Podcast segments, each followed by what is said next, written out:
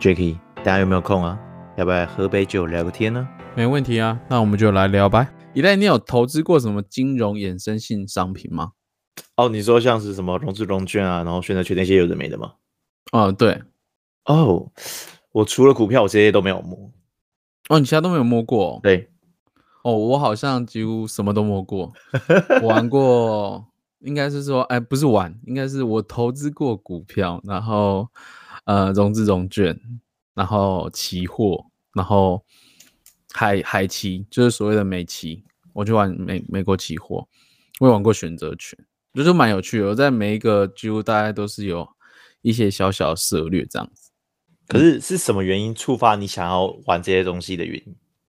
我我当初在投资，我有比较一个迫切性的呃状态是，我想要把我输的钱再赢回来，因为我在投资前，哦，就是我有投资过一个东西，就是你知道抓猫这个东西吗？嗯，我知道。哦，就那时候它是一个呃，算是我把资金投进去，然后它可能一天或是几天，它会吐出呃相关的利润给你。然后那时候我就很迷这个，我就把我所有的钱全部都砸在这上面。然后我光在那个呃，这个叫抓猫的一个投资的什么，他们他们是说这个是叫做一个区块链。我说这个抓猫这个东西，我在里面投了大概我的本我自己的钱，然后我还跟朋友借钱，所以我总共在里面投了快八十万左右。就其实将近快一百万，因为加跟朋友借的钱，将近快一百万，所以那时候我 非常非常的呃觉得，哎，我怎么会因为相信别人而去投资做了这件事情？所以我那时候很急迫的想要一笔钱，因为那时候我我我那时候刚好我人在国外，然后我也非常非常想要把这笔钱算是有点像赢回来，所以我。利，因为那时候股票刚好暴跌，三月的那时候，在诶去诶去年去年三月疫情刚爆发，三月的去年对吧？对对对对，去年的三月那时候，刚好在那时候爆发，然后那时候我就想说，我可以去抢一个反弹，或是抢一个呃可能会再崩底，然后那时候我是压再继续跌，结果没有，他就继续弹，然后我那时候是买股票，然后那时候股票其实。就是起起伏伏，跌了很多。然后我还想说，哎，所谓的，我就是去查说，哎，有哪一些金融性商品可以再去使用。然后我就去碰了融资，因为那时候我钱少嘛，那时候我借钱，然后我钱少，我就做了一个最错误的决定，是我去借钱再继续投资东西。然后我做融券，然后做融资，然后我去做期货，然后我玩大台小台，然后每每期。我去玩纳斯达克跟那个道琼，然后一一口都是两千跟两千跟五六百点这样，然后选择权我也去玩，所以我在里面，呃，其实呃每个项目我都玩过，我是比较迫切的，呃，想要一个资金快点进来，让我的呃损益是平等的那个状况，所以我去碰了这么多金融衍生衍生性商品这样。可是像你这些东西，它其实都附加的一种杠杆的功能。那像呃，举例来说，像融资嘛，融资就是你自备四成，然后呃，券商会帮你提供六成的资金，所以你还是开了杠杆。嗯、那这样对你而言，不是你的风险也增加了吗？因为我很，因为我觉得应该是说，我觉得高风险就是 会有绝对高报酬，是因为我一开始有知道小甜头，就我在融资融券，我有赚钱。我可能，我可能那时候，呃，吃到的甜头是我那时候一天哦，我都可以赚一万多块，一万多块。那我连续快一个礼拜，嗯、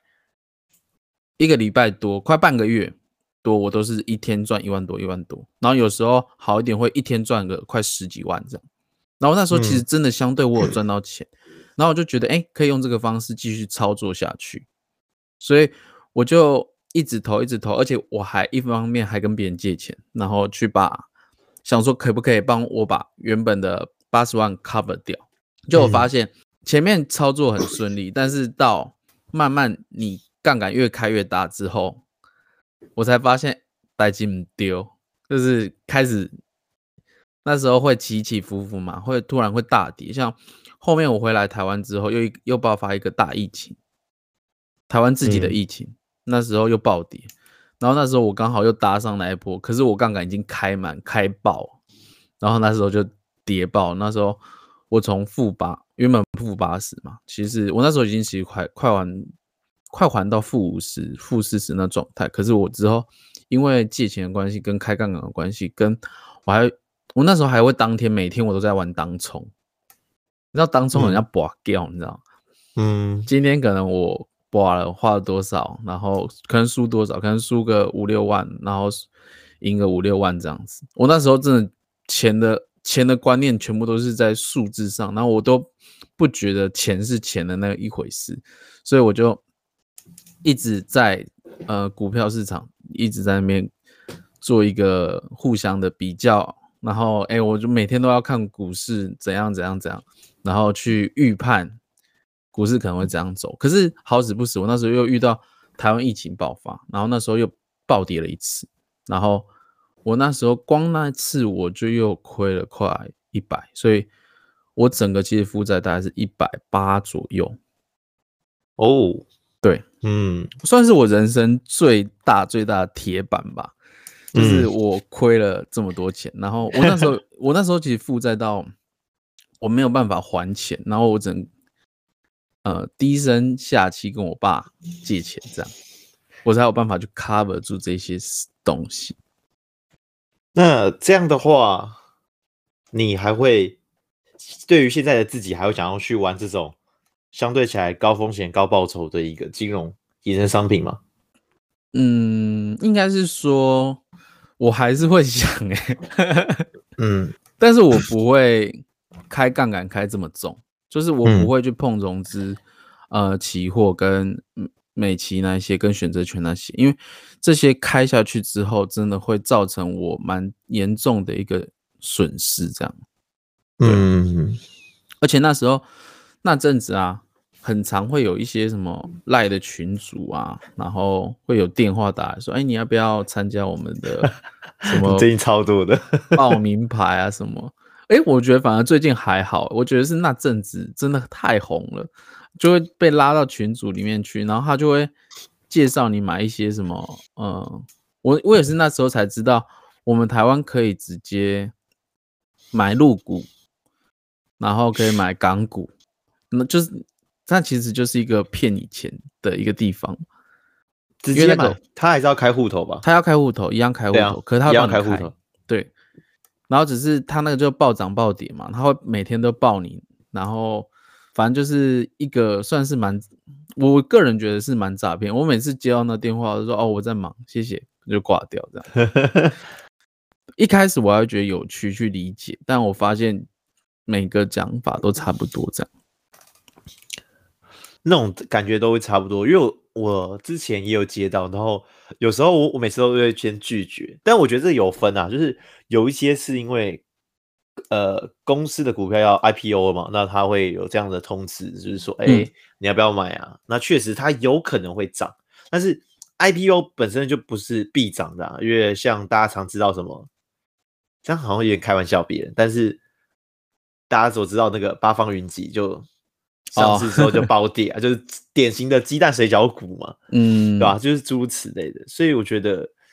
我个人每次听到那个电话的时候，我都会很很耐心的说：“哦，我不用，谢谢。”像是股票啊，你刚刚讲的那 IPO 就比较像是初级的一个市场，它就是呃，股票公开发行，然后在这市场上给企业透过发行股票，让投资人去募集这样子。那比较次级的市场，可能就是一般。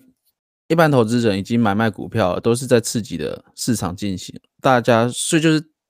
比较刺激的市场，就是大家所谓讨论的股市，所以就比较所所谓称的流动市场。那在 IPO 这上面比较盛行的地方是，今年比较盛行的地方是在美国的这个地方，因为很多在那边比较容易去吸收到相关的投资人去募集这个资金，所以这是你刚刚说的 IPO，嗯。对，那。刚刚说的那个就是比较为什么会说 IPO 这东西是会比较骗的是原因，是因为大家会去公开发行这东西，但是它没有那个价值，它只是炒短线在用，所以它可能是短线获利，可是这个东西非常非常需要呃相关的一些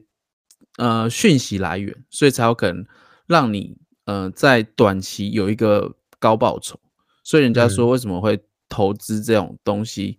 还是要非常注意的原因是在这边。那然后就是，诶，你投资啊，像你说你买股票，那你有你在投资的时候，你有没有什么小撇步，或者是 有没有什么方法？小撇步，对，对，对，要讲说能见光还是不能见光的，哦，不是啊？你有没有能见光的？就是地下消息吗？还是公司消息这样？没有了，就是基本上，呃，我个人都是以基把，呃，基本面配筹码。筹码面来分析我要买的股票，oh. 然后这样是，嗯、但是你要说一些比较撇步的，我觉得就是，呃，你这样是要认识一些比较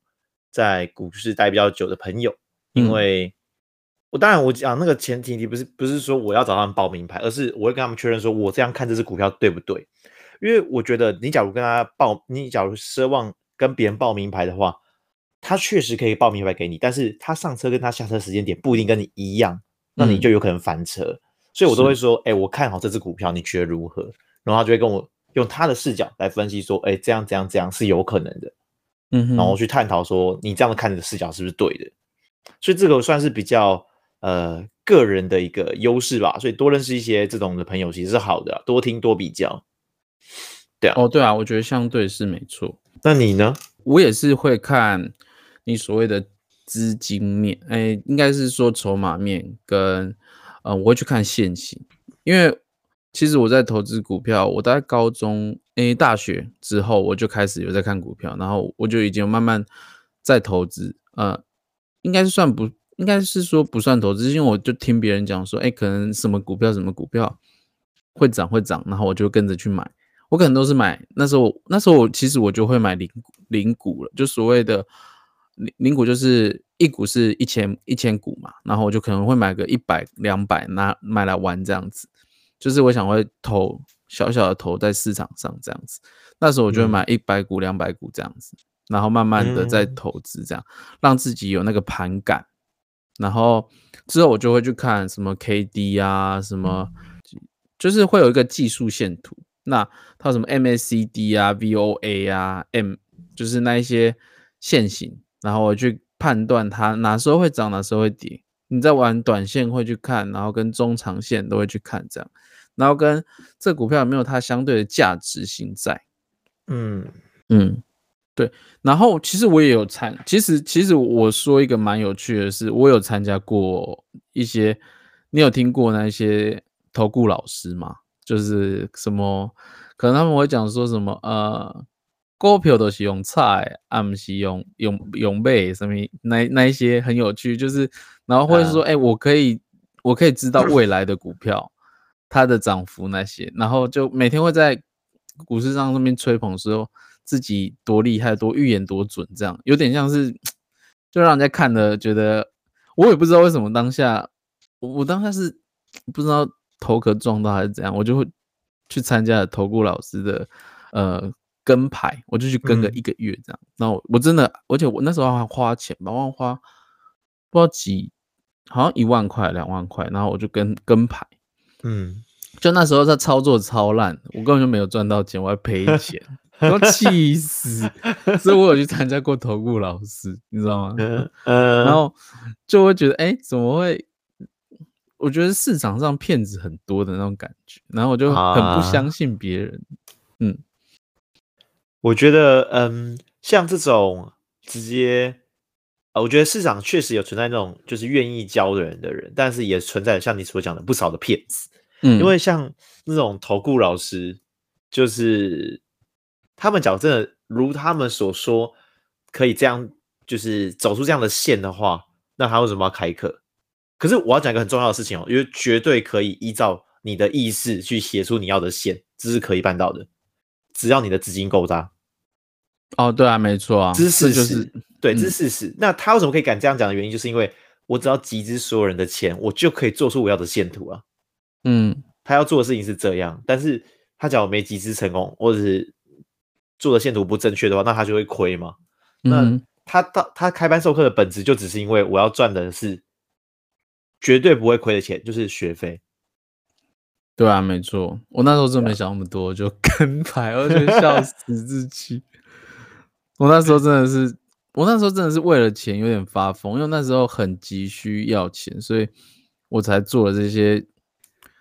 我自己现在看回去，我都不知道我当我当时为什么做的做出那些决定，这样。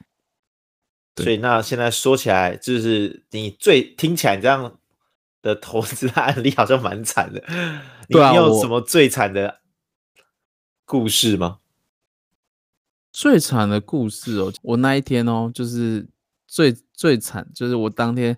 我那时候赢了十快十万块吧，对，十万。然后我当天开爆杠杆，然后我变成负三十。你你到底是什么很惨吧？一天吧，一天二十万就不见。这大概是我那时候，而且我那时候真的。我那时候是抱着电脑在痛哭，你知道吗？我那时候头发抓到快要秃了，然后，然后走出去外面，就是我也吃不下，喝喝不下，就是什么什么你就完全不想做。然后，然后我我我妈就跟我讲说：“哎、欸，你的头发是不是秃了、啊？”就是因为我那时候已经 紧张焦躁到拔头发，因为我我只要焦躁的话，我就会拔头发。嗯，然后。那时候我一直在想说，看我怎么把这个钱补回去，因为可能明天明天我就要生出三十万出来这样，因为那时候我已经是负的状态，然后我还还欠了这么多钱，那我就很紧张，我不知道怎么办，然后我就只能硬着头皮再去借钱这样，所以那那时候其实我我真的完全不知道自己在干嘛，我有我有点把把钱当做儿戏的感觉，然后我很后悔很后悔这件事情。嗯，就是我，我已经，我已经不觉得钱是钱，我把它当做一个，有点像是这个心态。我觉得我那时候已经心态很崩，我觉得不可能这么衰吧，都一直我在输钱，然后那就一直丢，一直丢，一直丢，口述就一直给他加爆，然后这边加台子也加，煤气煤气也加，然后就全部都给他加爆，然后我完全不知道我干嘛，我就真的把投资当做赌博，所以我那时候就是。在上面亏了非常多钱，就那一天吧，一天我就可以负二十，人家不知道赚多久。嗯嗯，你有吗？我吗？嗯，我好像没有特别什么失败的案子，就是就就就就就只有出手指吧，按错了，我要买，然后按到卖之类的，好好成功哦。好。那那我就接着问说，就是所以我觉得哦，应该是说，我觉得投资理财的第一个大禁忌应该是开杠杆这件事情。我自己啦，嗯，哦，就我吃了很多龟苓膏，龟苓膏，对，我觉得杠杆这件事情确实是因人而异，因为呃，就为什么像我刚才说我没有玩这些其他的衍生金融商品的原因，就是因为。呃，我不喜欢，我不太喜欢承受那个过多的风险。就当然前提是，当我的本金到一定的程度的时候，嗯、我是觉得风险可以慢慢的被拉多一点点。嗯哼，但是我一定会控制自己的风险在一定我要的额度啊。就是我开杠杆这个部位，就算我输了我也没差。我的基本的观念就是这样，就是我输了我也没差。然后这样就会继续操作我自己的股市，对啊。嗯，那这样像你刚才讲说，哎、欸，你就是。这个一个悲惨的一个经验过后，那对于你而言，你学到了一些什么东西呢？学到的东西是我，因为我除了开杠杆之外，就是我发现我自己有一个很严重的一个心理的问题是，我会觉得赌一把，赌一把，对，这我觉得应该是多数人都会遇到的一件事情，就是投资失利，我不去停损。而是我再压一把更大的下去，我会觉得可我我可以把它赢回来，所以我觉得我可以把它赌赢，之前亏损再赚回来。可是我赌到就是我已经输光了，到我真的觉得哎，我没钱了，我不知道怎么办。对，所以其实我真的觉得我那时候学到的一件事情是，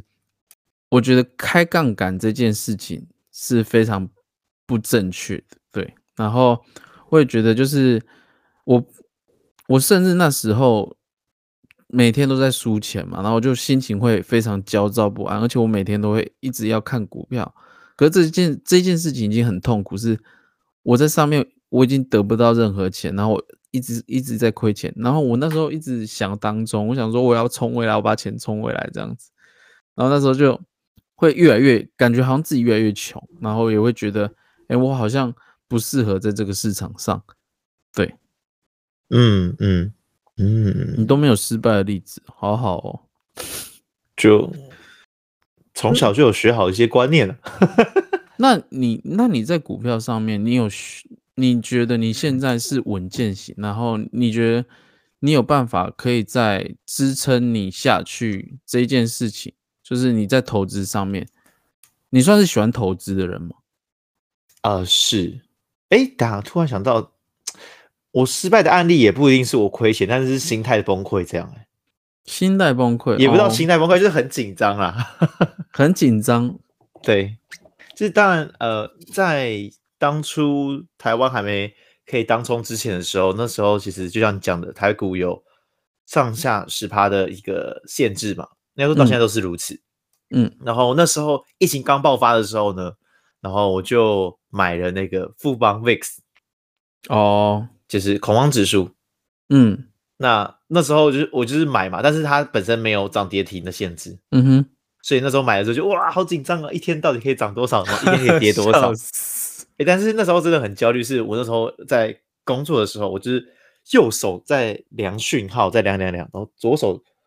左手边就是会插着我的手机，然后再看着我那个富邦 VIX 的走势啊，因为它只要差一点点，它的价差就会差很多，所以我就想说，哎，这时候快卖，嗯哼，有没有很忙？那时候很不专心，嗯哼。那也算是一个没有很专业的，像我在投资，我就是两三台荧幕开起来，然后在那边一直盯着股市，在那边看，这样很紧张。我在上班，我可以盯电脑吗？哦，那时候刚好待业，然后没没没什么事做，然后我就真的是全心全意在上面。那呃，然后你看我全心全意上面，然后我还失败，我就觉得气死了。我花了好多时间在上面，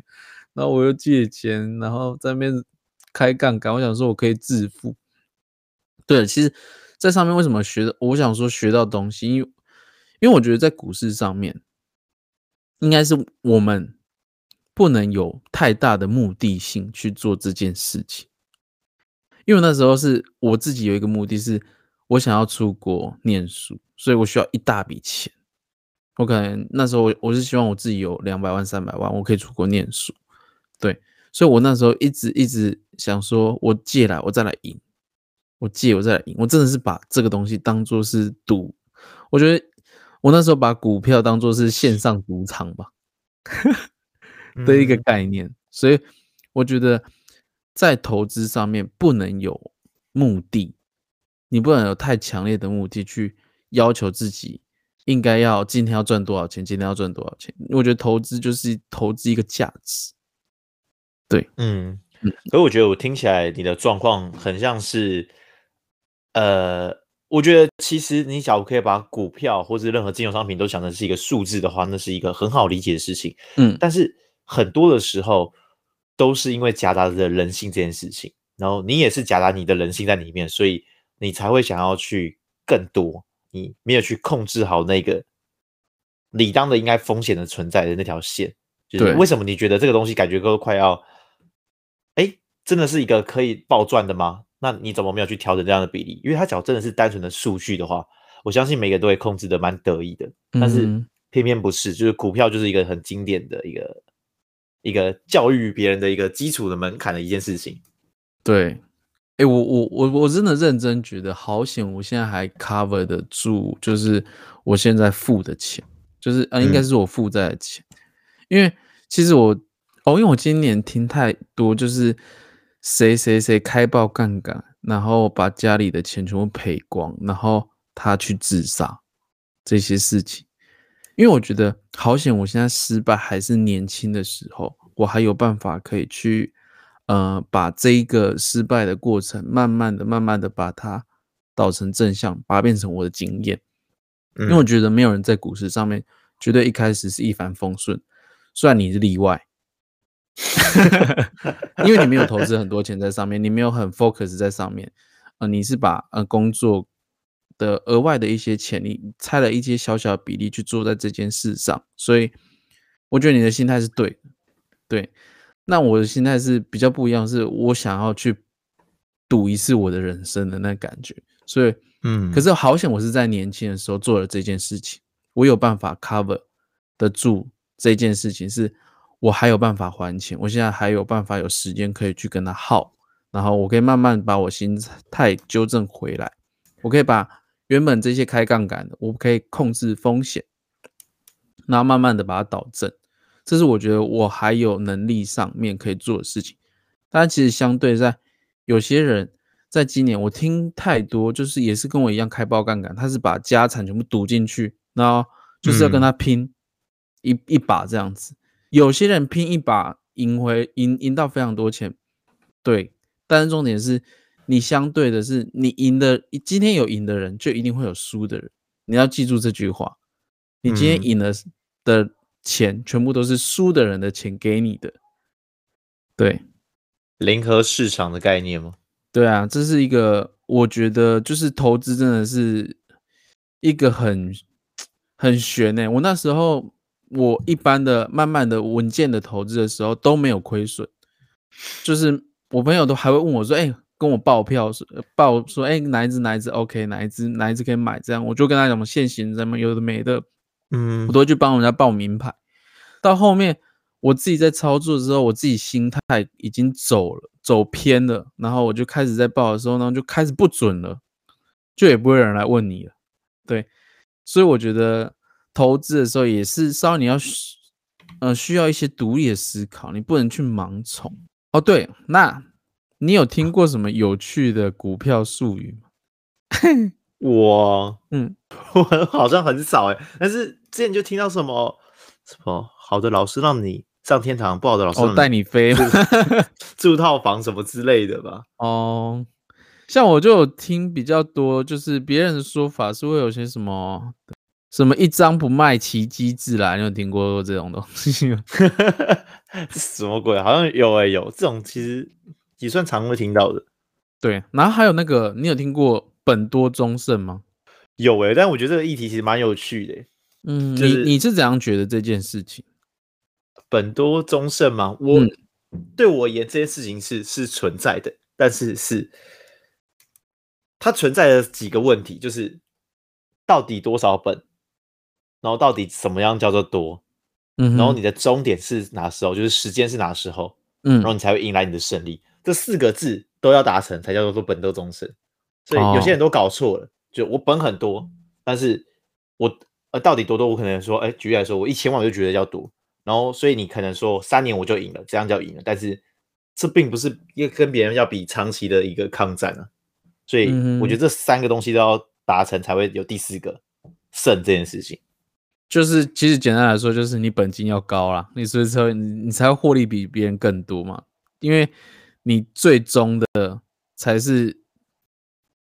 你你本多，你才会有最终的胜利。对啊，但是有些人就是本多，他又 all in 的话，那也没什么意义啊。对啊，所以你可能要分散，可能十趴十趴十趴在下，不是一次全部 all in。对啊，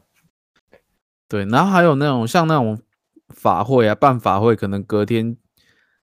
所谓的法会就是说明会，可能办完说明会，隔天就会大崩盘，就会人家就会说这是法会，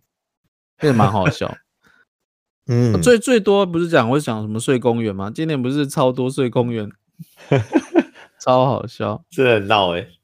对，所以其实我觉得，嗯、呃，股票它是，嗯、呃，投资这一件事情是一个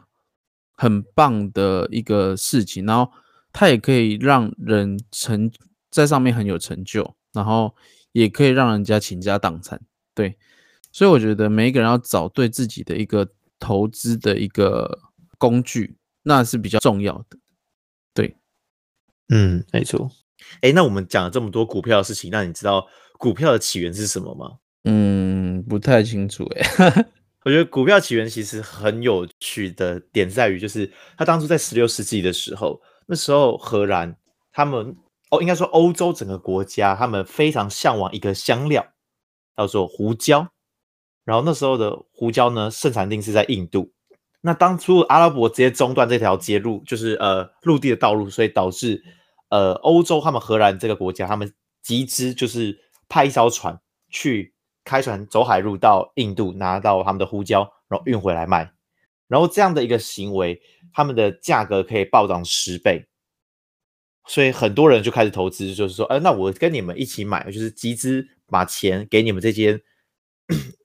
公司，东印度公司，然后让你们去帮我买胡椒回来，那我就可以赚到这样的获利。那就是因为这样的开始的时候，在等他才开始慢慢的说，哦，那我也要买，我也要买，我也要买，这就是股票的起源。嗯、所以股票起源其实是在十六世纪。哦，还蛮有趣的。那那我就做个总结。就是巴菲特曾说过，假设递给他一把枪，同时会有一百万个弹夹，其中只有一个弹夹有一颗子弹，让枪对准他的太阳穴，然后扣一下扳机，就算有再多钱，他也不干。为什么有这么高的几率赢到了无尽的钱，却不愿意？因为他说，输了一次他就没得输了，输了一次人生就结束了，这不叫风险。这叫做风险不可控的赌，所以做投资一定要一定不能挑风险不可控的产品。所以如果你买股票的时候，你被各种的影响了情绪，可能就会犯下很多的错。到时候你回头看的时候，那些重要的指标都没有用，设立停利跟停损也没有遵守，这会损失很大的一笔钱。嗯，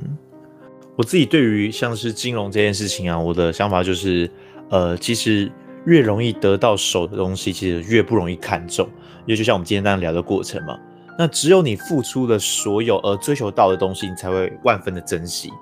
就是天堂是深知到帮任何的物品都标上适当的价值的，所以我觉得大家在在可能不论是任何的股票啊，或者任何金融工具上面上，一定要知道，千万不要就是觉得这些东西很容易，然后你就会更兴奋，然后压更多的身家下去。因为我们不知道我们自己会不会成为那个幸运的人，因为就算真的是那个幸运的人，像呃美国乐透得主曾经也是一瞬间爆红嘛，就是他们不是会拿那个牌子说，哎，我中了多少钱，嗯，但是其实他们后来都有去调查，这个人基本上在中奖过后不出十年，他的钱就全部没了，而且他会回到他原本没中的那时候的生活，就这世界是很公平的，因为你不了解这笔钱该怎么运用，你就会。再次的回归回去他原本的样子，所以我希望大家可以正视这些东西，然后像你讲的，要清楚知道风险的必要性，知道自己这个东西到底是不是我可以承担的，因为人生只有一次，嗯，你假如真的输的话，那你真的什么都没了，嗯，好，真的好险，我现在年轻，OK，very good，这是我们的 EP 十三，也希望大家会喜欢，本频道周二准时更新。我们两个什么议题都可以聊，如果有想说的，可以加入我们的 Instagram，